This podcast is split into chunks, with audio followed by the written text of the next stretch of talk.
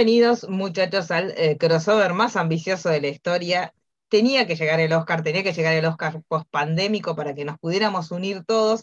Estamos en el episodio del medio. Si quieren ver el episodio número uno, van a tener que irse para. ¿Dónde es Daniel la sucursal? La interferencia geek, lo que lo van a buscar tanto en YouTube como Spotify para poder escuchar la primera parte, porque si nos ven, va a faltar toda una introducción a este debate de lo que los Oscars nos dejó. Y después, si se van, seguramente se van a quedar manija, van a continuar con este especial en la otra mirada del cine, yendo a buscar el podcast a Spotify. Igual lo vamos a repetir todas las veces que podamos porque somos repetitivas. Exacto. Ya lo saben. Sí, y nosotros nos tocó ser como el, el, sanguchito, la parte del el jamón del medio. El jamón del medio de este momento nerd, donde vamos a analizar las categorías. Obviamente nosotros nos agarramos lo más complicado, porque nos agarramos por supu. el actor principal, porque por supu nos gustaba esa parte que teníamos, porque hay un montón de cosas para debatir. Fue una ceremonia que ya veníamos diciendo lo que queríamos que pasara, lo, lo que queríamos y lo que temíamos, y terminó pasando lo que temíamos. Te voy a interrumpir. Nosotros hace un tiempo participamos en un podcast de La Otra Mirada del Cine, donde estuvimos hablando sobre eh, películas musicales. Musicales. Y pareciera que la academia nos escuchó porque nosotros dijimos, tiene que sonar We Don't Talk About Bruno. Y miren, queremos plata ahora, queremos un porcentaje de la idea. Y queremos que sepan que nos tienen que escuchar, porque cuando no nos escuchan, eh, hacen las cosas mal, pasa lo que pasó en esta ceremonia, que después entraremos en ese berenjenal. Este, pero bueno, fue una ceremonia súper rara, pasaron un montón de cosas este, medio como emergentes también de un poco la corrección política extrema, por otro lado también eh, la primera ceremonia presencial, entre comillas, tampoco fue presencial como en sus época de oro, porque también fue medio como distinta la distribución este, de las mesas para los invitados, fue como más, la gente estaba mucho más distanciada de lo que estamos acostumbrados, pero fue una ceremonia este, bastante distinta y dentro de esa diferencia de la ceremonia y cómo se llevó, también estuvo esto que fue muy polémico de dar ciertos premios por fuera de, o sea, lo habían comunicado porque hubo como muchos idas y vueltas, lo habían comunicado como que se iba a hacer por fuera de la transmisión, pero en realidad se terminó transmitiendo después lo único que se hizo fue la entrega de, estos premios, se hizo como de una manera más editada, como para que quedara como más cortito, entonces los, discursos eran como mucho más acotados, se decía quién era el ganador, y sí, esto se decía con anterioridad, o sea, en el momento que todos estábamos cubriendo, los que trabajamos en redes estábamos cubriendo la red carpet, en ese momento empezaron a anunciar algunos de estas ocho este, categorías que se entregaban antes, las empezaron a anunciar como arruinando en cierta parte la sorpresa, y después sí rarísimo, dentro de la transmisión oficial dieron esos premios que habían anunciado antes de que comenzara. O sea, fue todo raro. Fue todo, muy raro. Pero antes de meternos de lleno, porque a nosotras dos ya nos conocen, dejemos que nuestros invitados, los participantes del crossover más ambicioso de la historia, se presenten. Así que vayan tomando la palabra, no tengan miedo. No hay que tenerle miedo al micrófono, dices No, para nada, para nada. No, no, no, para nada. Aquí ese miedo no existe. Hola, ¿cómo están? Yo soy Fernando de la otra mirada del cine. Aquí estamos en el crossover más ambicioso de la historia, más grande que todo el Roverso junto. De verdad, así, así se los digo. De verdad, gracias por esta segunda parte. Yo creo que va a ser una de las mejores. Vamos a tocar temas muy, muy controversiales acá. Siempre lo controversial nos encanta entonces creo que estamos en el lugar correcto. Pero dejo que mi bella Ana Cris, también mi compañera de la otra mirada del cine, pues también se presente. Pues hola chicas, un placer estar aquí con ustedes. Por fin se me hizo conocerlas, que ya no estuve en el de los, las películas musicales. Este, y pues sí, como dijo Fer, vamos a sacar todo lo que no nos pareció o nos gustó de los Oscars. Sí, efectivamente, hola a todos. Les habla Fernando. Como el otro Fernando, sí, aquí hay dos Fernandos, porque pues aquí andamos, vea. Pero bueno, soy de Interferencia Geek y pues estaremos aquí en este crossover mágico y hermoso, como ya lo llamaron, para pues hablar de toda esta, de toda esta ceremonia que hubo de todo un poco, pero bueno, ya en su momento hablaremos sobre ciertas cosas, así que vamos a darle. Exactamente. Así que bueno, arranquemos, vamos vamos a dejar el debate más para el final, porque yo nos conozco, no, no vamos a hablar después del resto, yo nos conozco. Pero bueno, básicamente vamos a hablar de algunas de las ternas, porque como volvemos a repetir, en Interferencia Geek ya se hablaron de algunas en el primer episodio y el resto que falten se van a hablar en la otra mirada del cine. Pero hubo muchas controversias con respecto a ciertas categorías, como por ejemplo las que eran las categorías técnicas, porque tenemos en mejor sonido y también en mejor fotografía que ganó Dune, que arrasó en lo que arrasó entre comillas, ¿no? Se llevó los que tienen que ver con cuestiones técnicas. Después, mejor dirección, mejor vestuario, eso, besito en la frente. Sí, besito en la frente, pero bueno, justamente eh, cuando fueron los discursos, o sea, digamos que estos eran parte de los premios que no se mostraron dentro de lo que es la ceremonia, que se mostraron, pero bueno, no se dijeron, no hubo sorpresa, no, hubo, no abrieron los sobres para decir este es el ganador, pero dentro de todo lo que son los técnicos, cuando agradecieron y se mostraron esos discursitos que siempre los, van subiendo a las redes cuando una vez que pasa la ceremonia, justamente el equipo técnico lo que agradecía y lo que comentaba que les parecía muy raro era estar nominados ellos por toda la parte técnica que tiene que ver con fotografía, que tiene que ver con sonido y con edición, y que no estuviera el director, que en definitiva es el que terminó convocándolos a todos, que es Denis Villeneuve, que fue una de las grandes rarezas que tuvo la entrega de premios, que estaba nominada en un montón de aspectos técnicos, estaba nominada como mejor película, también competía como mejor película y aparte de los rubros de actuación, pero lo raro era que el director no estaba este, nominado. Entonces esto fue una, también una de las rarezas este, que tuvo esta entrega de premios. Ya sabemos que vamos a tener una, una Dune 2, porque obviamente la historia continúa.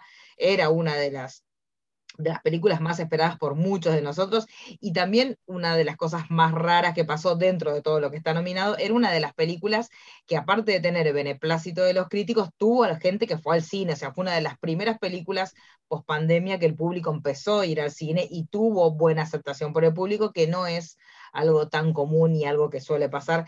Yo soy muy fanática del cine de Villeneuve, pero tampoco es un, director muy popular, es bastante de nicho, y esta sí que fue este, un súper desafío porque era una de las obras que todo el mundo dice como que es una de las más difíciles de adaptar este, al cine, lo adaptó, la adaptó con un elenco súper contundente y con una buena respuesta de público, y bueno, y esto también se vio por lo menos en los rubros técnicos, donde, como dijo Dani, arrasó totalmente con los premios, pero seguimos esperando que la academia reconozca a Villeneuve como, como un director, este, que es un director maravilloso, y desde ya les recomendamos que vean todo lo que puedan de Villeneuve, porque para, mí es un, gran director, pero bueno, fue como una de las, de las sorpresas de la noche, por lo menos en los aspectos técnicos, porque le fue súper bien, tuvo todos los premios que se a mi entender que se merecía, pero bueno, esto que decimos también de la transmisión, que fue eh, una de las cosas que cambió mucho con referencia a, las otras emisiones, que todos estos aspectos técnicos, inclusive algunos que ya hablábamos, también maquillaje, peluquería, vestuario, todos estos se decidió por una cuestión de ayornar un poco la transmisión, que les salió medianamente bien, este, se decidió que todos estos rubros que tienen que ver más con los aspectos técnicos se entregaran los premios por fuera de la transmisión y dejar tiempo libre para, por ejemplo, tratar de hacer este, algunas puestas en escena como fallidamente trataban de hacer musical de No se habla de Bruno, este, pero bueno, son decisiones que, se tomaron y que veremos, o sea, en realidad la, audiencia mejoró en relación a, la transmisión anterior en un 50% y después del evento que hablaremos hacia el cierre con, con el gran momento de Will Smith y, Chris Rock, ahí sí quintuplicó la audiencia, pero fue más que nada por, por una cuestión... Porque el mundo es chusma. El, mundo, es chusma y nosotros, como latinos este, caídos del mapa, tenemos que saber que lo que nosotros vimos no fue lo que vieron en Estados Unidos. Entonces también lo que pasó, que, que era como algo este, pintoresco para nosotros, los que lo vimos por TNT o los que los vimos en determinados lugares, sí vimos todo el momento ese del chismecito, pero en Estados Unidos los del chismecito se lo perdieron porque les bajaron el audio, esos que tienen ellos esos cinco segunditos de diferencia de la transmisión, este, como para ver si pasa algo medio raro para poder este, como censurarlo cortarlo, hizo que eh, todo este evento de que después nos adentraremos entre Will Smith y Chris Rock para los de Estados Unidos, ABC eso le sacó el audio directamente entonces uno si se ponía, yo creo que nos pasó a todos, cuando pasó ese evento todos empezamos a decir, esto está armado, esto pasó, es mentira, es un sketch, ¿qué pasó? Y cuando uno se ponía a buscarlo en, las redes sociales, la mayoría de las, de las, redes sociales lo que hacían era replicar o la transmisión nuestra de, Latinoamérica o la transmisión de Japón o la transmisión de cualquier lugar que estuviera fuera de Estados Unidos, porque en Estados Unidos esto se vio sin audio. Entonces, y si le sacabas el audio era como que lo veías. Sí, perdía la gracia por completo. Pero bueno. no nada. Claro. un tema raro, fue un tema raro. ahí sí se disparó eh, la audiencia la audiencia de la transmisión se quintuplicó, pero me parece que, o sea, estábamos todos mirando, pero nadie le prestó atención, porque yo por lo menos... A nada, no, no, no, adelante, por completo. No, no. Como, estamos, como vamos a hacer ahora, por eso estamos debatiendo las ternas antes. Así que los invito, por supuesto, a, los Fernandos y a Ana Cris, a qué, qué opinan de lo que sucedió con Dune esta noche, esa noche, el domingo. Después nos metemos con Will Smith. Sí, sí. Este, no, pues, o sea, la verdad, estuvo impactante, o sea, era como de a cada cinco minutos que presentaban categoría, lo, Dun, esto, Dun, esto. Yo así como de, ya, déjanos algo, o sea, de, se da cuenta que es una buena película, no la he visto, pero, wow, es que tienes un cast muy bueno, y aparte, pues todo, lo, como dicen lo técnico, o sea, se ganó todo, así que arrasaste con todo, oye, o sea, ¿cómo? Sí, no, ni qué decir, o sea, realmente era muy obvio que Dune se iba a llevar precisamente todas estas categorías. Y precisamente como, como decía Marisa hace rato, no, a pesar de, de, completando lo que dice Ana Cris, del tremendo elenco que tenía, no se llevó nada de, de mejor actor, no, no, no, para nada. Entonces, sí es, es un poco extraño, digámoslo de esta manera, como pues el potencial de otras cuestiones no se las llevó, pero se centró completamente en los efectos, en, el sonido, todo, que sí, que es, es, buenísimo. Entonces, creo que todas las categorías, al menos de las dos que hemos mencionado aquí en este episodio, pues las tenía bien merecidas. No hay mucho más que decir. Entonces, realmente es una muy buena película que por mí que se ve todos los que quiera pero sí fue un poco gracioso ver como una tras otra, Dun, Dun, Dun, Dun, y es como de, ok, sí, está bien, pero... Sí, Siento que me van a odiar, pero yo no he visto Dune, de verdad, aún no la he visto y todo, pero, pero yo creo que sí está muy bien merecido todos los premios que tuvo, porque se ve que Dune está desarrollado en un mundo totalmente ajeno al nuestro, o sea, es un mundo ficticio totalmente diferente, entonces tendrían que construir cosas fuera de lugar, el vestuario no se tenía que parecer en nada al vestuario humano y creo que en eso se superaron al mil por ciento y creo que por eso es que se llevaron todos esos premios, fotografía, edición y todo, porque creo que lo hicieron de una forma tan magnífica que de verdad nos sentimos fuera de este mundo y creo que por eso sí se lo merecía. Yo, yo me voy a poner en plan de vendedora y, les voy a vender Doom para los que no la vieron, porque yo soy muy. este, porque realmente todo el mundo decía como que. Yo me acuerdo que yo salí excitadísima de, verla, y era como que todo el mundo se enojaba, pero que la definición más perfecta para los que no tienen idea, los que no leyeron el libro y los que están, es como si fuera un hijo entre Star Wars y Game of Thrones. Es, es esa, cuando uno lo ve es eso, o sea, tenés toda esta cuestión de las dinastías y de, la pelea entre dinastías y de poder que hay dentro de Game of Thrones, y después toda la cuestión de que todo esto que nosotros vemos de la pelea entre familias, que en general lo vemos en, lugares más medievales o más relacionados con la Tierra Media, acá lo tenés en el espacio. Entonces, tenés eh, los que aman esos dos universos, que son Star Wars, y los que aman el universo este de Game of Thrones, tenían en esta película todo lo que querían, aparte de un elenco soñado que hizo una gira promocional que no existía, porque la gira promocional de Doom era, no, no podías creer cada red carpet que había, Zendaya, Timothée Chalamet, Jason Momoa, ellos también eh, tienen una simbiosis como equipo y te das cuenta que estaban dirigidos a Oscar Isaac, que también en cada papel que está está maravilloso siempre, este, chapó y ahora esperamos por Moon Knight también con toda el alma que, esté a la altura del desafío, pero bueno, era un gran elenco, era una historia muy difícil, también para los que quieran, así que sean muy nerd y que quieran verlo, hay un, documental que está en YouTube que es maravilloso sobre la adaptación de la obra de Doom, que la idea que tuvo Jodorowsky, Jodorowsky tuvo una así como una idea, pero a todo lujo, tuvo una adaptación anterior que es de David Lynch, que también es como muy de la época de David Lynch, lo tenés a Steel, lo tenés, es un un bocato di Cardenales, pero muy signado de, a la A la época, de, la época y a Lynch. A la época y a Lynch. Esto es como mucho más futurista, bastante más oscuro, como tiene una paleta de colores bastante más este, saturada y como mucho más para abajo con relación a la de Lynch, y Jodorowsky tenía como un nivel de locura hermosa, era como llamen a lo mejor del mundo, que esté Dalí, que esté, bueno, era una, locura, si hubiera salido es, ese libro que hizo Jodorowsky donde contaba todo el proyecto que tenía, hubiera sido la mejor película de la historia, pero jamás se llegó a filmar, pero si quieren ver el documental sobre la idea que tenía Jodorowsky de cómo filmar Doom, se lo recomiendo porque es una locura, pero este, bueno, es una película que para mí fue, era, o sea, a mí me emocionó muchísimo porque aparte fue la primera vez que fui al cine después de la pandemia y ir en IMAX a ver eso es como, fue como otra vez renovar los votos con el cine y con ver las películas como uno se había desacostumbrado en base al encierro, que era verla en gran pantalla, así que este, era como una, linda excusa para volver al cine. Pero si quieren este, así engancharse los que no la vieron, bueno, ella tiene ese, es el hijo bastardo entre Game of Thrones y Star Wars. Pero bueno, sigamos con la categoría. Yo las voy a meter juntas porque yo quiero que debatamos mucho eh, el momento de, de mejor actor. Pero tenemos en guion original que ganó Belfast, y por otro lado, el guion adaptado que ganó Coda, comenten, yo no vi ninguna, sinceramente yo vi las que perdieron. Fue así. Yo las que vi perdieron. Yo estaba tipo, vamos, vamos, vamos, tic tic boom. No. Vamos, vamos, Power of Dog. No. Bueno, está bien, listo. No juego más, le dije al Oscar. yo no juego ganó mejor directora. Ganó mejor claro, Bueno, ahí, ahí festejé. Yo grité como gol. Fue como, bien. Después me tampoco, pero todo Tampoco permitamos que dos peleas entre machirulos nos quiten el placer de hablar de una directora mujer que gana, que por segundo año una directora mujer está ganando el premio. Y la tercera en la historia, ¿viste? Por favor, por favor. Son de avanzada los años consecutivos. El año que viene ni siquiera vamos a invitar a los varones, se van a quedar todos en la. A ver, van a ver si nos peleamos. No, intentaron hacer eso con la conducción, porque para mí con lo mal que salió, chicos, se dan cuenta que es una cuestión mental y no de género. Claro. me parece que la gran conclusión fue esta.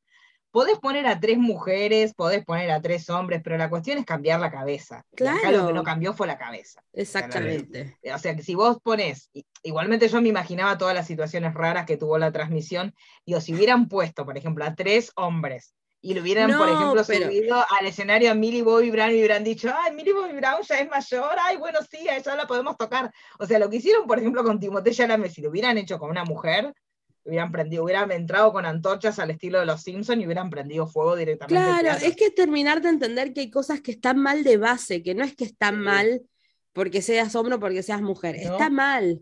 Digamos, hacer referencia a que porque una persona es mayor de edad la podés manosear, está mal, no, importa el género, ¿entendés? Eran chistes todo el tiempo súper desagradables.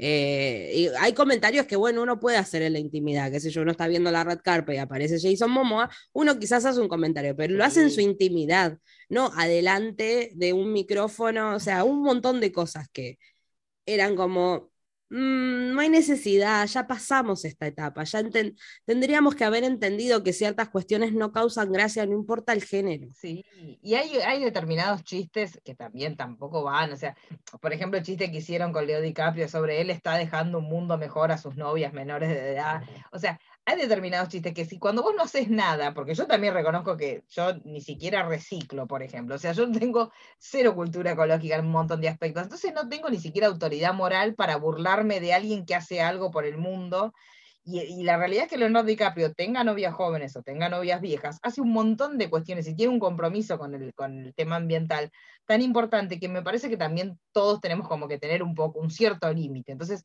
no podés hacer chistes, o yo por lo menos no los haría, porque desde mi conciencia, digo, si yo ni siquiera estoy reciclando la basura de mi casa, no puedo ponerme a hacer chistes sobre si son menores de edad o no son menores de edad las novias de Leonardo DiCaprio cuando él está donando para investigaciones y para concientizar sobre el deterioro ambiental de la manera que él lo Entonces, hay esta cuestión de, me parece que hay como un tema de que el humor no vale todo, no puedes hacer chistes sobre todo, hay que, tiene que haber ciertos límites. Y no es moralina que uno diga que tiene que haber ciertos límites. Me parece como que capaz que sería más divertido o sería más rápido que, que, los premios los entregue, no sé, el premio mejor actriz, el mejor actor del año anterior, y sin tanta vuelta y sin presentadores, porque es evidente que lo que falla, me parece, es eso. Estos, estas cosas de querer hacer un stand-up que no funciona, y me parece que esta premiación pasó eso, o sea, lo que no funcionó y lo que no fluyó fueron las presentadoras, que en este caso pusieron tres mujeres, como pueden haber sido tres hombres, pero es lo mismo, no se cambió la mentalidad, entonces fue una premiación incómoda, yo me sentí incómoda todo el tiempo, igual ya, cuando las nombraron yo ya dije, uy, esto no va a funcionar, porque como que sentí que no iba a funcionar, pero cuando las vi en acción me di cuenta que sí, que efectivamente era un humor que por más que vos lo... No, no, no depende, como decíamos antes, si son mujeres o si son hombres, es una cuestión de la postura mental que adopta cada uno. Claro, es que sí, tiene que ver mucho con eso. No sé qué opinan los chicos sobre esto. Y eso mismo pasó con Chris y con Will. Por un stand-up ahí medio improvisadito, pues pasó lo que pasó, pero más adelante vamos a entrar a ello. Ya, ya, ya, ya Ahorita con... Tú eres el que ha visto Coda, toca yo, entonces Sí, yo ahora yo les tengo que vender Coda. Yo a venderles Coda. Mira, pues, Coda es de las mejores adaptaciones que ha habido en la historia cinematográfica, porque viene de una película francesa, sí es de Francia, ¿verdad? Sí, y todo, y viene acá un poco bien estadounidense, digámoslo así, pero con toque latino, gracias a Eugenio Derbez, que por cierto, a Eugenio Derbez le tuvieron que haber dado su Oscar por ese papel. Es hermoso ese papel. Porque sale, sale de la comedia. Acá no tiene nada que ver con la comedia. Sí te da risa el personaje, no por los chistes que hace, sino por la forma en cómo actúa. Entonces es increíble, es fenomenal. Lo tuvimos en un papel sumamente serio, que lo hizo también aparte con sus toques de comedia casi casi al final con el lenguaje de señas y el chistecito de YouTube, pero de lo contrario, fue fenomenal. La película, el 50% del tiempo es en lenguaje de señas, entonces hay que prestarle muchísima atención a la película. Ese no es el tipo de películas que lo dejas ahí a un lado mientras haces las cosas, no, hay que sentársela a ver, pero de verdad que te llena muchísimo el corazón. Está disponible en Amazon Prime Video y también en Apple TV Plus, que ahí fue algo extraño porque se supone que es un Apple Original, pero no sé qué pasó ahí, que tuvieron un contrato con Amazon y ahora Amazon pues también la tiene como un Amazon Exclusive, pero la pueden ver las veces que quieran, es fenomenal, de verdad. creo que, se va a estrenar, por lo menos en México me parece que se reestrena en cines, o sea, van a, volver a reentrenar en base a que, a que ganó. Tiene sentido. Sí, sí, sí, sí, es una pena. Bueno, es como pasó en su momento, por lo menos acá en Argentina, con Parasite. Parasite no la traían las distribuidoras y después de que ganó el Oscar, Oh, mira, la traje. Bueno, y a mí también cuando, cuando vi la nominación de Coda, que era como que ya, cuando el elenco de Coda visitó la Casa Blanca y dije, mmm, yo ya sentía ahí un olorcito de acá, acá hay un Oscar de por medio, pero me parece que también hay como una continuidad en cuanto a la postura de decir, es políticamente correcto, pero también se celebra que en determinado momento, bueno, aprendan a leer subtítulos y ahora que directamente te digan aprendan a hablar idioma de señas. Entonces, es como que de a poco lo van sacando de ese lugar de comodidad este, que tiene el público norteamericano, que quiere que todo sea en su idioma, que quiere que todo sea hablado por ellos. Si bien este, Coda no deja de ser una versión norteamericana de una historia que tenía que ver con otra, este, con otra idiosincrasia, pero bueno, también te, lleva una, como es como dijo Fer, esta cuestión de que tengan que mirar a la pantalla, tengan que mirar la gestualidad del lenguaje de señas, que también tiene mucho que ver con eso, porque también la actuación, este, obviamente que la, iban a premiar porque era una locura, se sabía que, el premio de actores, es lo que decía Andrew Garfield cuando hablaba de, la nominación, decía, yo ya miré las apuestas, yo voy tranquilo porque sé que no voy a ganar nada, porque ya, ya estuve mirando mis posibilidades y sé que acá voy a divertirme porque no, no lo voy a ganar, y bueno, efectivamente fue lo que pasó. Este, pero me parece que también es, interesante correr un poco el lugar de la comodidad al público norteamericano, que todo está hecho a su medida, y en este caso, tanto Parasite como Codas como que le da un pequeño sacudón a eso. Claro que sí, es que eh, también lo que pasó es que ciertas cosas que quedaron como en el olvido, digamos, hay un montón de ternas que quedaron en el olvido, o sea, algunas se festejaron, marcaron y después otras, y bueno, y más con lo que ya, ya estamos llegando ahí. Claro. Pero bueno, tenemos también la terna a mejores vestuario, que yo lo festejé mucho, porque para mí Cruella se lo tenía que ganar. Oh. Porque todo el vestuario de Cruella es impecable. Cruella es una película tan linda. Hermosa. Porque aparte a mí lo que me pasó con Cruella cuando se estrenó, yo no la quería ver, la verdad, era como, eh, eh, no sé, la vida de Cruella, buenísimo. Y cuando la vi, ay, por favor, no, no, enamorada. Sí, sí. y aparte yo le hubiera dado miles de premios más. Para mí fue, una muy linda película. en general fue una gran... Y me acuerdo que, aparte cuando hablaron, cuando hacían todas esas notas promocionales de la peli, se habló muchísimo del vestuario, porque la verdad que el vestuario era una locura. Era, era un viaje a esa época, ella era una revolucionaria, el personaje de ella. Uno a mí me encanta esto que hagan de volver a visitar personajes que ya conocíamos y darle como otra lectura yo celebro todo lo esto, todo lo que hagan así de revolver a personajes que ya conocemos y darle otra profundidad, yo lo súper celebro, pero pensé que por ahí no iba a ser tan genial como terminó siendo. A mí me pareció, el mensaje me pareció genial, los personajes todos me parecieron buenísimos en sea, no había personaje que vos digas está porque sí, todos, hasta los secundarios, me, volvieron loca, este, pero el vestuario era una locura era una locura y me acuerdo los especiales cuando hablaban de, los atentados que ella hacía a través de la moda, esa idea me pareció genial, este, me pareció súper surrealista, me, me, encantó, a mí fue una película que me gustó muchísimo, pasa el tiempo y uno se va olvidando cómo se entusiasmó, pero la verdad que... Sí, no, buenísimo. Ese Oscar decía Cruella antes de que lo entregaran. Sí, sí, sí. O sea, las otras películas muy buenas, por ejemplo, yo dije, si acaso tiene competencia a lo mejor con Dune, que estamos hablando que también todo este contexto, los vestuarios, la manera en la que está maquillada Zendaya con sus ojos azules y su aretito aquí, buenísimo, pero esa escalera de Cruella definitivamente. pero vamos a decir la verdad, al lado de Cruella, Dune parecía hecho con trapito sucio, las cosas como son. al lado de Cruella, sí. Yo tenía miedo que ganara Doom, porque yo dije, ay no, esto se lo lleva a Doom, siento que sí. y fue una gran sorpresa que fuera Cruella. Fue sorpresa. Lo que pasa que el vestuario de Doom es como que eh, te muestra cada una de las casas y tiene que ver con, dibujar cada una de las familias. Y, el, vestuario de Cruella es como una manifestación política, o sea, es, es, la declaración de principios del personaje.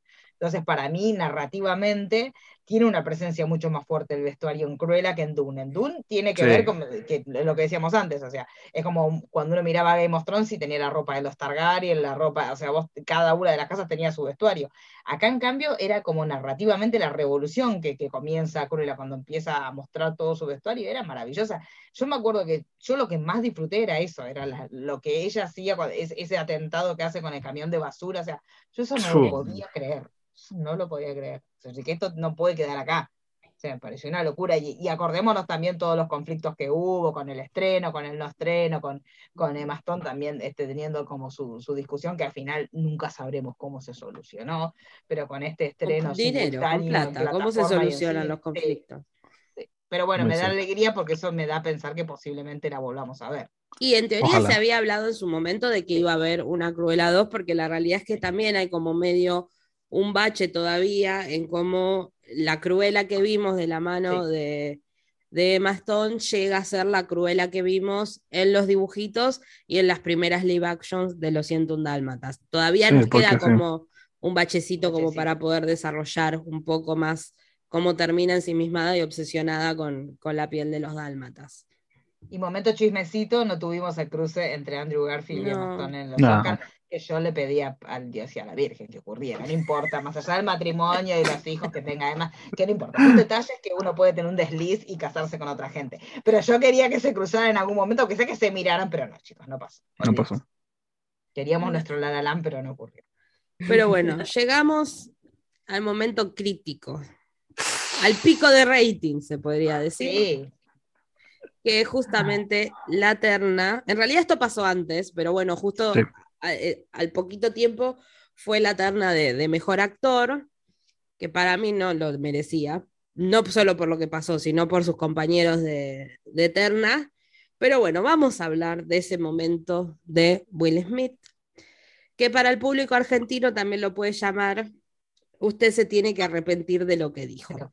Paso a comentarla a ustedes porque son, no tienen mucha tele de Argentina, pero estoy hablando en los 90. Tele pedorra, claro, No sé si ustedes conocen la palabra pedorra, pero es, eso lo que le vamos a enseñar. Hubo un, suceso que es más, si lo buscan en YouTube, ponen usted se tiene que arrepentir de lo que hizo, van a encontrar la escena.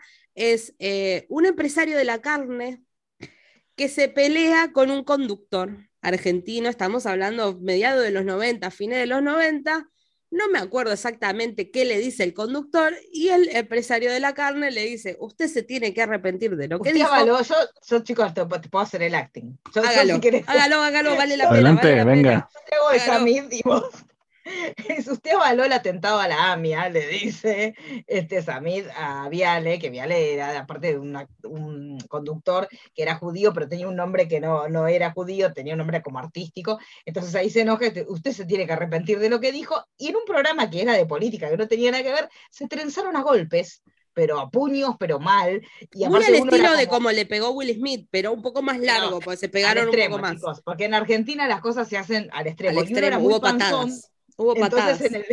claro, se dieron patadas, se tiraron al piso, se cayeron sobre la escenografía, una cosa vergonzosa, que fue como, si nosotros los argentinos somos muy así temperamentales, entonces no vamos a dar un cachetazo con la mano abierta como hace este tibio de Will Smith. No, nosotros nos damos, nos golpeamos, nos pateamos, nos tiramos contra la escenografía, tiene que entrar la gente detrás de cámara. Es que eso hubiese pasado en toda Latinoamérica, digamos. En Latinoamérica no hubiese sido un solo golpe. Hubiese sido a mayores, es así. y gente alrededor gritando, ¡uh, lo que te dijo! Como fomentando la situación. Claro, porque ahora sí hagamos el repaso del momento este, del, de, estábamos en medio de la, de las celebraciones, estas cosas estúpidas que tienen del stand-up, hacer este como hacer chistecitos a la gente que está de, espectador, y en determinado momento hacen, en medio de este revoleo, que uno siempre sabe que de alguien se van a terminar burlando, ya se habían burlado de Leo DiCaprio, se habían burlado de todo el mundo, se burlan de la mujer de Will Smith, porque ella tenía el, pelo rapadito, muy corto, entonces la relacionan con una película de Demi Moore, donde era justamente una mujer que se cortaba el pelo, este, pero era una mujer también que era una, una cuestión de resiliencia, tampoco era un personaje que vos digas, uy, te están tirando una referencia nefasta, era una referencia que, si bien tenía que ver con el tema del pelo, tampoco era una referencia que era agresiva, no le estaban diciendo pelona, o sea, simplemente le estaban diciendo, bueno, hay un personaje, estamos esperando que haga la segunda parte de la película, y Will Smith se ríe, porque si uno ve la filmación, cuando hacen ese chiste, se súper ríe. Y ahí me parece que todos los que estamos en pareja, lo que a él le pasó fue el típico momento en que vos te reís de que le hacen un chiste al otro y mirás al otro y decís, uy, al que se lo hicieron no le gustó. Entonces dices, bueno, es el momento de ser solidario porque se me viene a mí la noche. Me parece que lo que le pasó a Will Smith fue eso. Él se rió del chiste, tipo, nos reímos todos, pensó que ella se iba a reír, cuando la miró allá, ella Pero no. Sí, no no te rías. Entonces él me parece que ahí fue la que dijo, bueno, o, o sobreactúo un poco la indignación o esta noche duermo en el patio. Entonces fue como muy a, lo macho a darle el cachetazo. Y yo creo que lo que nos pasó a todos los que vimos la escena esa, es que cuando él se acercó, primero que cuando se acercó, Chris Rock como que no, ni siquiera se puso en defensiva, nada, porque no lo vio venir como muy violento. Y después cuando le dio como el cachetazo, yo también lo vi y dije, es como un cachetazo con la mano abierta, no es que le di un puñetazo, porque obviamente si le hubiera pegado, chicos, todavía lo están despegando del techo del teatro, a, que si le hubiera dado un golpe certero con el puño cerrado.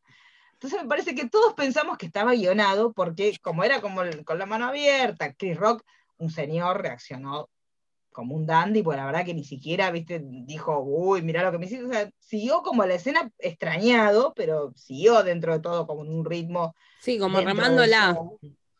Claro, como que estaba, yo hasta ahí sentí que era realmente algo guionado. Cuando se sienta, lo que hace Chris Rock es volver a repetir el chiste que originó el golpe, y ahí es donde Will Smith, ahí sí, me, para mí sobreactuó un montón la indignación y dijo, nunca más pongas el nombre de mi mujer y dijo eh, in your fucking mouth, que supuestamente fucking es como una palabra que allá no la pueden decir, entonces ese es en el momento en que en Estados Unidos bajan este, el audio de la transmisión y es lo que nosotros como latinos lo vimos nomás panchos en la televisión y los, norteamericanos no entendían ni qué pasaba. Fue, fue muy, muy, muy raro. Se sintió muy raro. Y fue incómodo, o sea, fue como de, ¿qué está pasando? O sea, nadie absolutamente lo vio venir se sintió muy raro. Y, el ángulo en el que grabaron la, en la mayoría de, los, de los videos, está desde ese ángulo, no se ve como que lo haya golpeado. O sea, no. No, hace la mano así. Claro. Es, que como el meme de Batman cuando le pega a Robin, que, es un cachetazo. es, que incluso en algunos ángulos, cuando vos ves que él va, le pega, cuando se está volviendo, se está como sonriendo. Entonces, a mí cuando vi eso en un programa dije, esto está armado. Pero después estaba gritando y las fotos de que después de Ansel Washington y la mujer como que lo están queriendo calmar, fue como dije, bueno, entonces me parece que no fue tan actuado esto. y ahí todos los que estábamos trabajando esa noche y transmitiendo, me parece que ahí todos nos perdimos, porque como que fue, bueno, listo, busquemos información, busquemos información, y estamos como todos mirando qué pasaba.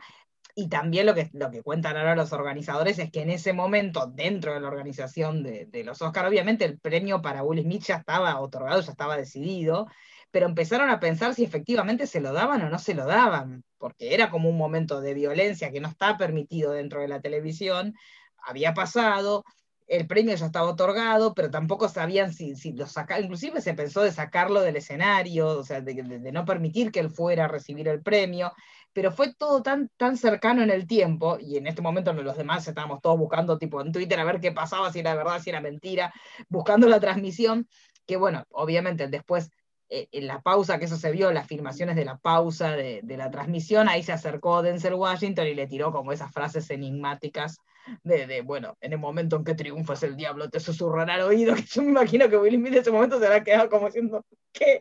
Pero ahora que está el diablo acá, se no habrá entendido nada. Y bueno, y ahí justamente es cuando sube Will Smith ya en un nivel de histrionismo desatado y da un discurso llorando y hablando del amor, que es lo que decimos siempre, ¿no? O sea, por lo menos es la excusa típica del golpeador que después de que te golpeó y que te maltrató, te dice, pero todo esto lo hice por amor y por mi familia. O sea, fue todo rarísimo. A partir de ahí, para mí ya fue una debacle de sinsentido. Es que sí, digamos, fue como rara la situación. Aparte, yo creo que se ponen como muchas cosas en juegos y hay un montón de cosas interesantes que, se despertaron en base a lo sucedido, que se está debatiendo mucho en redes sociales, sobre todo en Twitter, porque hay un montón de cosas que estuvieron mal. Nosotras con Marisa estamos desde ayer hablando de esto, porque así somos intensas, y yo le decía, a mí me da la sensación que lo que pasó con Will Smith en realidad fue materializar un montón de violencias que hubo durante toda la gala porque el tono de los chistes era exactamente el mismo que hacía Chris Rock. No es que fueron lo que le hicieron a, Kirsten Dance. Vos ves la foto del detrás, cómo está ella corporalmente y te das cuenta que la estaba pasando mal. Porque no es divertido cuando vos te rompes el alma laburando, más ella que viene actuando de súper chiquita y, es injusto que a la altura de hoy no tenga ni un solo premio. Es como el Leo DiCaprio. Y que te hagan un chiste y que te digan que sos una, una calienta asiento, una llena asiento, o sea, era un, era un, comentario desafortunado para cualquiera, pero más para ella que va siempre a las premiaciones, que nunca tiene ningún premio y encima que la hagan levantar. Hay una foto que hoy mostraron justo de, de Just Jared, que se ve, porque nosotros hasta ahora vimos ese momento en que Amy Schumer la saca y se sienta al lado del marido y, se pone a hablar, y está la foto que está Kirsten Dunst así parada como diciendo, dale, terminemos con esta pavada. Entonces, me parece que, esta premiación si nos deja como alguna enseñanza es que hay que cambiar un poco la, manera de, organizar estos premios, hay que respetar a los artistas. Me parece que eh, el show está por, por encima de los artistas. También nos pasó cuando hablábamos de, de, No se habla de Bruno. O sea, nosotros amamos No se habla de Bruno por la versión que tiene la película, por cómo estaban armonizadas las voces, por cómo cantaban todos. Y yo entiendo que más allá de que uno le guste o no le guste Luis Fonsi o Becky G, pero lo, que para nosotros y los que amamos la película nos hubiera encantado es verlo por los artistas que llevaron adelante eh, esa ejecución dentro de la película. Entonces, no me traigas a alguien con renombre, porque yo no quiero a alguien con renombre, porque yo amé esa interpretación que hicieron estos artistas en la película. Entonces, tráemelos a ellos, respetá la esencia de la película, no me metas un rap que no tiene nada que ver con la película en determinado momento o sea, yo vi que la gente que lo celebró era la que sinceramente encantó ni le importó. Entonces decían, uy, qué bueno que estuvo cerrada, pero la realidad era que deformó totalmente una canción que era hermosa y que tenía un juego de melodías cruzadas, que yo me la, yo desde que vi la peli me la pasé pensando cómo lo tenían que hacer en el Oscar. O sea, mi mente tenía todo armado, los escenarios, como para que cada melodía tuviera un pequeño espacio y cada uno estuviera cantando, y salió horrible. Era imposible que saliera feo. Y salió muy feo. Hasta de hecho, Dos Oruguitas, que es una canción desde la melodía mucho más simple, me gustó más la puesta en escena que hicieron para Dos Oruguitas que la que hicieron para, para No se habla de Bruno. Entonces, me parece que hay que, empezar a pensar el show, pero desde el punto de vista de, de, querer al producto, porque yo siento que desatendieron todos los productos, todas las películas, los actores, el trabajo de los actores, o sea, llevar el show a ese nivel este, de banalización, que también lo hablamos y nosotros que todos trabajamos creando contenido, pero desde otro perfil. No son, ninguno de, nosotros somos ni influencers, ni Instagramers, o sea, trabajamos por generar contenido de debate y de con datos y con un montón de cuestiones. También hay como una cultura de esto de, y me parece que a todos nos pasó, un montón de, eventos que se organizaron para que la gente fuera a mostrarse viendo la entrega de los Oscars, pero que nadie generara contenido sobre la entrega de los Oscars. Entonces, hay como una cultura de la banalización que a mí me tiene como un poco cansada y me parece que fue eso lo que se celebró en esta entrega de los Oscars, esto de no importa lo que estamos viendo, no importa el trabajo de nadie, hagamos algo para que la gente mire y hasta en ese clima hasta desconfiar si efectivamente esta bofetada fue real o no fue real, o si fue algo para el show, o si fue algo para atraer gente, o algo para que todos estemos debatiendo un día después, porque acuérdense que la última entrega de los Oscars, al otro día ya ni nos acordábamos quién había ganado, no estábamos ni hablando. Entonces, y hoy por hoy, mal que mal, estamos debatiendo un montón de cuestiones. Entonces, me parece que, hay que cambiar un poco eso. Sí, sí, como cambiar es que... perspectiva, o sea, no, de que, porque el humor que manejaban era como un humor pesado, o sea, como de, que te hace sentir incómoda. O sea, yo, aparte yo me sentí como de lo que decían ahorita, de que en Argentina no sé cómo sea, pero aquí en México es como de haces un comentario eso y te tomó los dientes. O sea, no, no, no, a mí me indignó mucho, o sea, el comentario que hizo Chris Rock y así, y como de, en su momento apoyas a Will Smith, pero es como de, la cachita habrá valido la pena o no. Y lo que dicen de notable de Bruno, o sea, fue un desastre. La odié. Horrible. Totalmente, estuvo horrible. Estuvo horrible. No, o sea, y empezó bastante bien. O sea, empezó bien. Ya después con los rasgos metieron. A mí lo primero que me hizo ruido es que estén en la cámara dije, sí, yo cuando la cámara levantó y vi que había una puesta en escena gigante, dije, ay, por ahí sí lo hacen bien. Y era como que se mezclaron, pero melodías rarísimas. Y, pero más allá de las melodías, la estética, era raro que justamente esa canción estén todos tan de gala. Sí. De última se hubiesen vestido colombiano. más urbanos, ¿entendés? Sí. No querés usar la ropa de la peli. Vestite más urbano, rompe un poco la, estructura de estamos de gala. Porque también eso choca, porque también Encanto tiene eso, tiene mucho de, la estética de, Colombia, ¿no? No es que resalta la cultura. Bueno, es lo que pasa. Por eso lo que decimos es, es, como una falta de respeto a todas las culturas que se supone que, que están albergando la ceremonia. Entonces eso es a mí lo que me molesta. O sea, la puesta de escena que tuvo Yatra estuvo como un poco mejor. estuvo hermosa, casi lloro yo, así de... Estaba... Yo con encanto lloré, o sea, mal, y es como de me diste la misma emoción que sentí cuando vi encanto. Y hablando muy raro todo. Muy raro, muy raro. Y hablando ya como tal del actor de Will Smith fuera de su cachetada y todo. No vi venir que fuera a ganar Will Smith. No, yo tampoco, porque la realidad es que con los que estaban en la terna, Andrew Garfield, eh, yo le digo Washington. Denzel Washington, el Benedicto, como le decimos con cariño, con Marisa, eh, realmente se destacaban mucho más, porque a mí me pasa algo personal con la película en la que está Will Smith, que me llama poderosamente la atención que para hablar de la vida de dos deportistas mujeres que tuvieron que pelearla muchísimo para llegar a ser las tenistas que fueron en todo el universo deportivo que es ultra machista, se enfoque en el padre. A mí ya es, esa película me hace mucho ruido desde eso. Está bien, él se pudo haber esforzado y haber hecho un montón de sacrificios para que sus hijas pudieran llegar a poder entrenar, pero el foco tiene que estar en ellas. Porque si le querían hacer un homenaje al padre, eh, háganlo privado, chicas. Sí, eh, cómprenle algo. Pero lo que pasa que ellas te dicen como que en realidad es la carta de amor de ellas dos a su padre, como agradeciéndoles por haber sido la persona que las apuntaló. Pero más allá de eso, a lo que voy es que lo vimos miles de veces hacer este papel a Will Smith. O sea, este papel no significa algo que vos digas, ay, es innovador. Algo nuevo, algo nuevo, o sea. Claro. Y en cambio los demás, o sea, Andrew Garfield eh, en Tic Tic Boom tuvo que aprender a cantar y a bailar, que él inclusive contó, que fue exacto. No, mintiendo para que él pudiera, que le dijo, sí, él canta como un ángel, y era mentira que él no cantaba nada, que después Lin Manuel Miranda lo vio y dijo, la verdad que sí, cantás súper bien, pero la verdad es que mintió para la audición. Entonces, bueno, Benedict Cumberbatch también, el mensaje de la película que es genial, que tiene un montón que ver justamente con lo que no vimos en la ceremonia, con la masculinidad tóxica, empezar a, sacar eso, porque si algo pasó y que vimos este, entre Will Smith y Chris Rock es justamente una muestra de lo que es la masculinidad tóxica, o sea, un tipo haciéndole comentarios y chistes fuera de lugar a una mujer y un hombre creyéndose que tiene la responsabilidad de defenderla porque la mujer no puede ni hablar y justamente cuando tenés al lado una mujer que no es una mujer quedada ni una mujer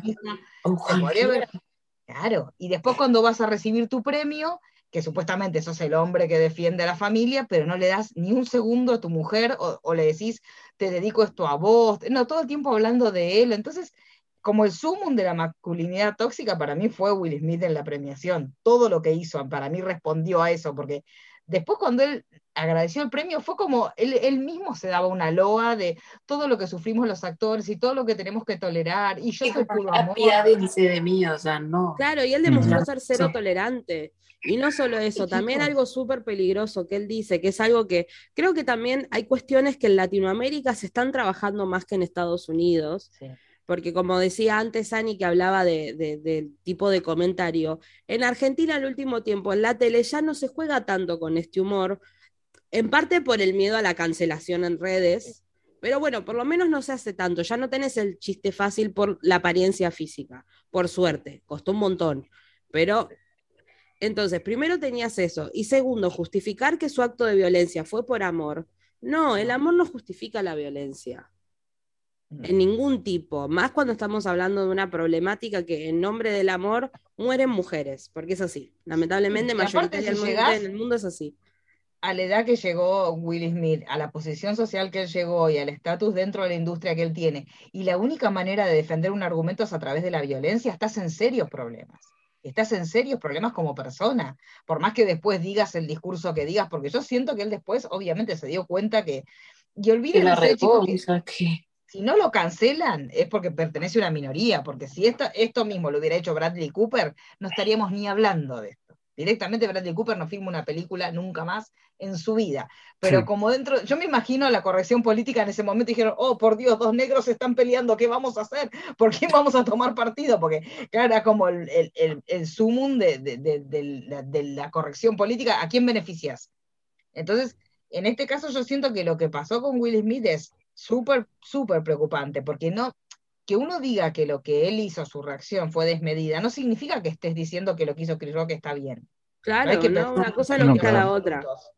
Lo que hizo Chris Rock está súper mal, pero si vos, como un adulto pensante, frente a una agresión, lo único que podés hacer es levantarte y golpearlo, también estás en tantos problemas como el que agredió. O sea, acá hay una violencia que es por un lado también nosotros lo hablamos y, se habló mucho en redes, una violencia estética de esta cuestión de cuestionar la fisonomía de Sheida, que, no puede tener el pelo corto, eso es, un tema. Pero después, por otro lado, también es ponerla a ella en un lugar de cosa que la tiene que defender el marido, porque ella no se puede defender. claro, y no solo eso, también se empezó a justificar que no se puede hablar del otro porque ella, está bien, en el caso de, de, de, es por una cuestión de salud pero así lo fuera por una cuestión de salud. No se opina de los cuerpos ajenos. A no ser que sea algo, la regla de los tres segundos. Si vos a la otra persona le decís, che, tenés un pedacito de lechuga en el diente y se lo puedes sacar, decíselo. Pero si le vas a decir, che, está más gordo, y no lo vas a resolver en tres segundos. Ahórratelo, Claro, claro, ahórrate el comentario. Y fue medio lo que pasó así, porque constantemente durante toda la noche hubo chistes que se manifestaban en los cuerpos del otro, si no era para eh, burlarlos, era para, en cierta manera, acosarlos. Claro, y tampoco es lo que decimos, tampoco es porque una persona, vos no le digas gorda y le estés diciendo, ay, te puedo tocar, sos, ya sos mayor de edad, te puedo tocar. Eso también es molesto. Sí. Por más que ellos que hayan, eh, en ese momento, fue ridiculísima. Yo miraba, justamente hoy estaba buscando fotos para, para hacer una nota y decía la, situación de Josh Brolin, un actor que toda su vida la dedicó al cine y que tenga que subirse a un escenario para que venga alguien a tocarlo. O sea, es, ridiculísimo todo. Momoa también, Timoteo Chalamet también, que ellos se pueden vestir como se les cante. O sea, no nos vamos a ir al otro extremo y ahora vamos a dejar de acosar mujeres. ¿qué, ¿Qué hacían ahí? ¿Qué hacían ahí? O sea, no, era innecesario. Claro. tienes a cuatro fulanos parados, nomás para hacer lo que quieras con ellos, no. Es que también es como seguir formando estereotipos, porque en todo caso que porque son hombres que son guapos solamente sirven para que uno los quiera toquetear, no, no tienen capacidades actorales. Y por pasa también eso si hubiera sido al revés, de que fueran mujeres, estarían todos cancelados, están los Oscar cancelados, no pueden hacer más. O sea, hay si, cuestiones... si hubiera sido Jason Momoa el maestro de ceremonia, si hubiera subido a Millie Bobby Brown y hubiera dicho, ay, ¿cuántos años tenés? ¿Ya es legal? ¿Ya es legal? Chicos, están prendiendo fuego. Entonces, tengamos una, una, línea moral y pensemos lo que está mal, está mal para todos. Claro, es entender eso. Para todos.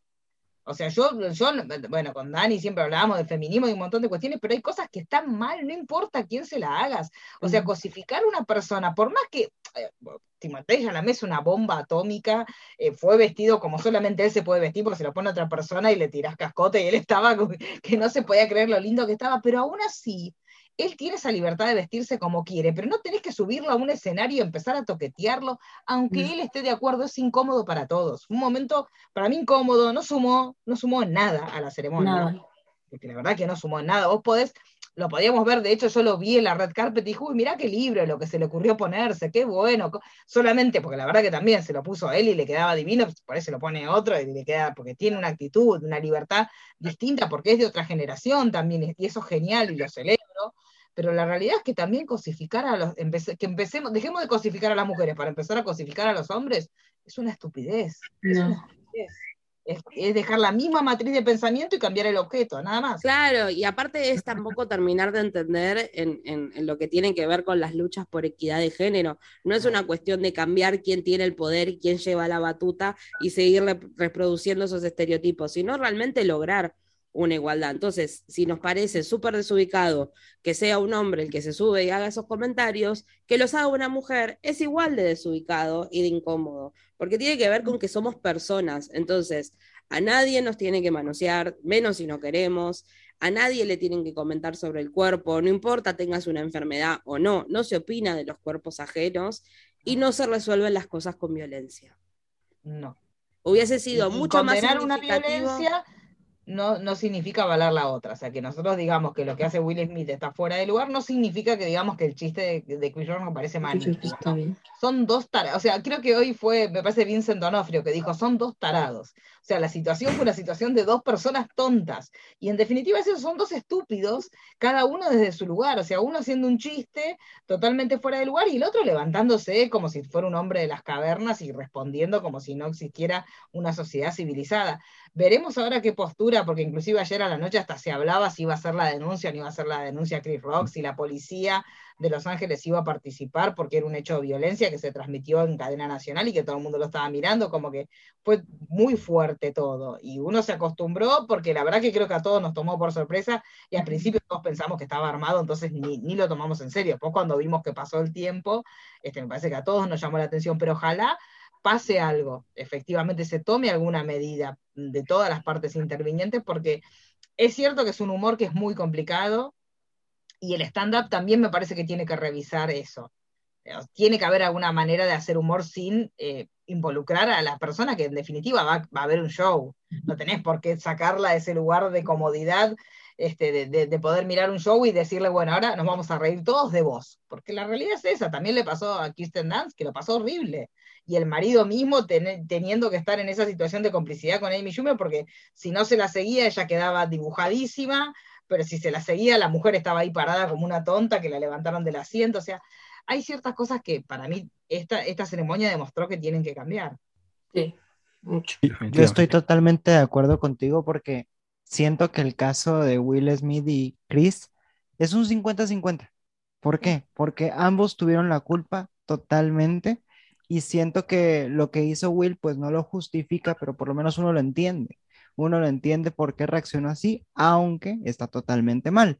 Y Chris, que también se pone como que en ese plan de, de que, ay, yo sigo con la broma porque si se dan cuenta cuando baja después del golpe y todo, como que repite otra vez el chiste. Entonces, eso sin duda alguna iba a aprender a Will y pues le gritó lo que le gritó y se armó una pelea ahí bien improvisada prácticamente en la que como tú misma dijiste, en los Estados Unidos pues no la lograron escuchar, pero aquí en Latinoamérica como somos bien chismosos, sí la escuchamos y todo, nos enteramos de todo el chisme, entonces creo que sí fue culpa de ambos, ahí ambos tendrían que pagar los platos rotos como diría mi abuelita, entonces creo que sí hay que tomar cartas en el asunto y no solo penalizar hasta cierto punto a Will Smith, sino que también a Chris y que ambos aprendan de esas mismas consecuencias de sus actos que se van generando. ¿Por qué? Porque tenemos stand-ups en todo el mundo que se burlan de varias cosas y todo, y a veces no decimos nada porque decimos, ah, solo es una bromita, solo es para el show nada más, pero a veces a nosotros no nos afecta porque tal vez no estamos pasando eso, pero tal vez esa otra persona que sí lo está pasando, ese chiste tal vez no le dio tanta risa porque le llegó más al fondo, le llegó al corazón y todo, y sí le afectó de verdad. Entonces yo creo que sí es algo que se tiene que cambiar de cierta forma, obviamente sin perder la esencia. Y porque es el germen de un montón de situaciones este, que todas las sociedades vivimos, porque en realidad cuando uno empieza a investigar lo hemos visto en un montón de documentales, en Bowling for Columbine, en un montón de documentales, esta cosa de hostigar a un determinado grupo por la cuestión que sea, por, por los gustos musicales, por si son eh, personas cohibidas, por si no están sociabilizados, esto siempre termina generando situaciones de violencia. Entonces, esto que, que hizo Will Smith no deja de ser en pequeña medida una muestra de lo que termina pasando en todas las sociedades, cuando hay estas explosiones de violencia que uno dice, ¿y esto de dónde viene? Esto no viene de ningún lado. No, si esto viene, y lo que dimos acá es una pequeña muestra de una sociedad que también la pandemia la golpeó muchísimo, pero hay un montón de salidas. Yo veía el, caso de Jessica Chastain dos segundos después agradeciendo su premio y, y, hablando sobre los suicidios y hablando sobre lo que pasó con la pandemia. Ella usó ese espacio que tenía para agradecer un premio personal por un mérito personal, para invitar a la reflexión sobre un montón de temas. A mí me parece que lo que podía haber hecho Will Smith es exactamente eso. O sea, en ese momento no levantarse, no hacer el papelón que hizo, y cuando le daban su premio, sí por ahí subir con la mujer si quería y hablar con la mujer de, la situación, de la enfermedad que ella tenía, o de, de, cómo es necesario cambiar la mirada del humor, cómo no burlarnos de las personas, cómo no emitir juicios. Él eligió el camino fácil y el camino que hasta ahora, claro, se victimizó y después encima a mí me dio, sinceramente yo cuando lo escuchaba hablar digo, está teniendo un delirio místico porque en un momento hablaba como que él era elegido de Dios y que el amor, y este hombre está teniendo un delirio místico porque no tenía ni siquiera cordura en lo que decía. Obviamente yo calculo que en ese momento él pensó, me cancelan para siempre, o sea, me parece que ahí tomó conciencia de lo que había hecho. arruiné o la regué. Claro, y sí. Yo creo que le fue bien y no sabemos todavía si le fue bien. todavía veremos, porque él dijo, esperemos que me vuelvan a invitar. Hay que ver lo que le va a pasar a él con, con su carrera. Pero la verdad que también si algo, si, terminan castigándolo, si le sacan el premio, lo que sea, también es merecido porque fue totalmente irreflexivo y tienen que tener, nosotros todos trabajamos y tenemos una vida civil y cumplimos nuestras obligaciones y sabemos lo que pasa cuando uno en el lugar donde estás sos irresponsable y lo de él fue un gran acto de irresponsabilidad porque estaba dando un mensaje, lo estaba viendo todo el mundo y él decidió levantarse y pegarle a una persona que estaba diciendo algo ofensivo, sí, bueno, pero el camino no era la violencia. Entonces, me parece que de alguna manera tienen que buscar alguna especie de sanción ejemplificadora que lleve a que la gente entienda que no puede ser que cada vez que alguien te ofenda vos elijas la vía de hecho y, golpees a una persona, porque es muy peligroso como mensaje. Y no hay mucho más para agregar. Solo volver. Sí, estamos indignados. Devolvé el Oscar, devolvélo ladrón. Dáselo, a Andrew. Dáselo a Andrew. Por favor. Chicos. Donde yo sí no comenté nada y solo quiero regresar ahí un poco porque si no logré comentar en su momento eso, es la presentación de No se habla de Bruno. Yo, yo no dije nada en ese momento y es que es una presentación que de verdad no me gustó porque eso no era No se habla de Bruno. O sea, era una canción totalmente diferente. Podríamos decir que es un Oscar original totalmente porque nada, nada que ver.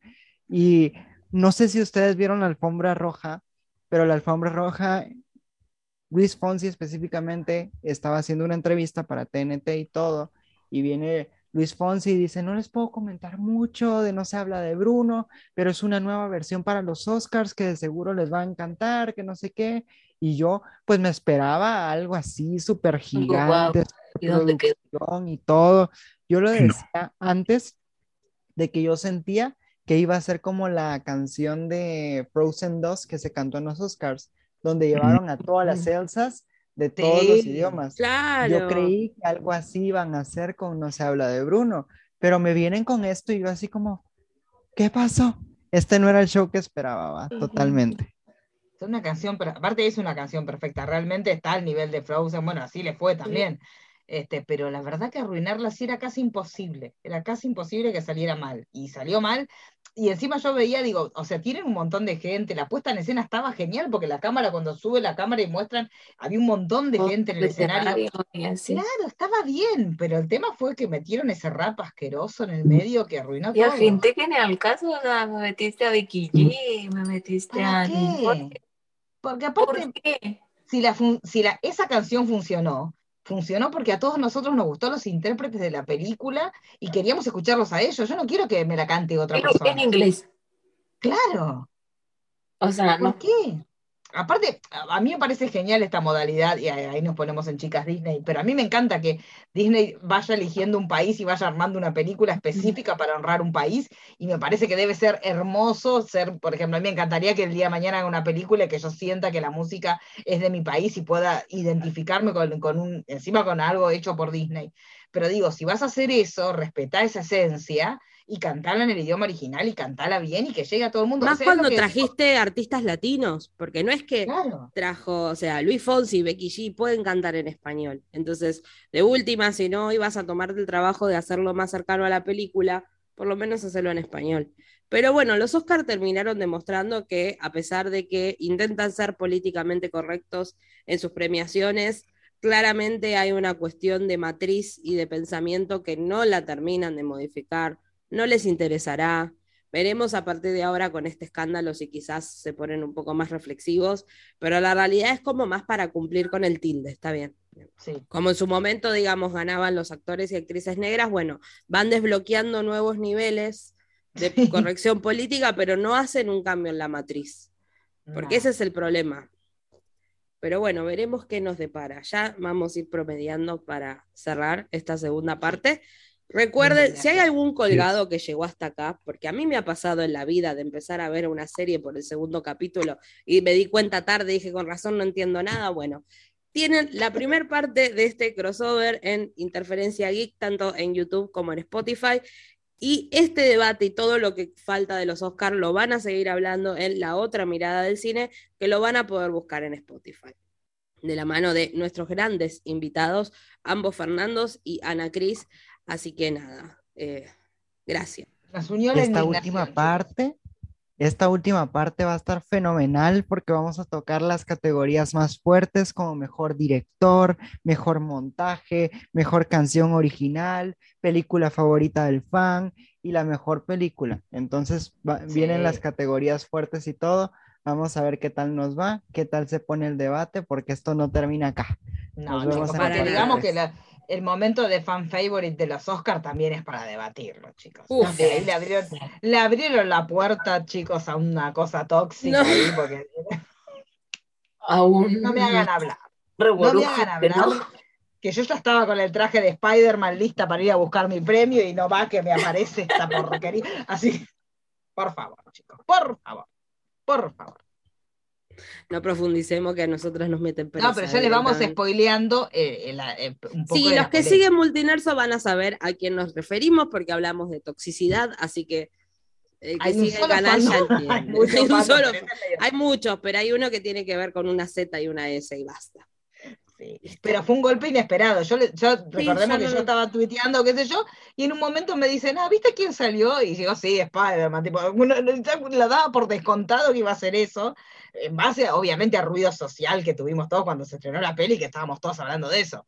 Y cuando me dicen, no, la de Snyder, y yo, eh, ¿cómo? ¿Cómo es posible? Bueno, ya lo debatiremos. Les, vamos, les tiramos el anzuelo, chicos. Les tiramos el anzuelo. Si quieren escuchar más, van a tener que ir a la otra mirada del cine en Spotify. Yo ya me despido, ya me conocen, Dani Failease, dejamos que nuestros invitados se despidan. gracias a ustedes por invitarnos, por lo menos en esta parte 2. Estuvo increíble estar con ustedes, siempre es un honor, un privilegio. No, sin más que decir, de verdad no tengo palabras. Dejo que mis demás compañeros se despidan.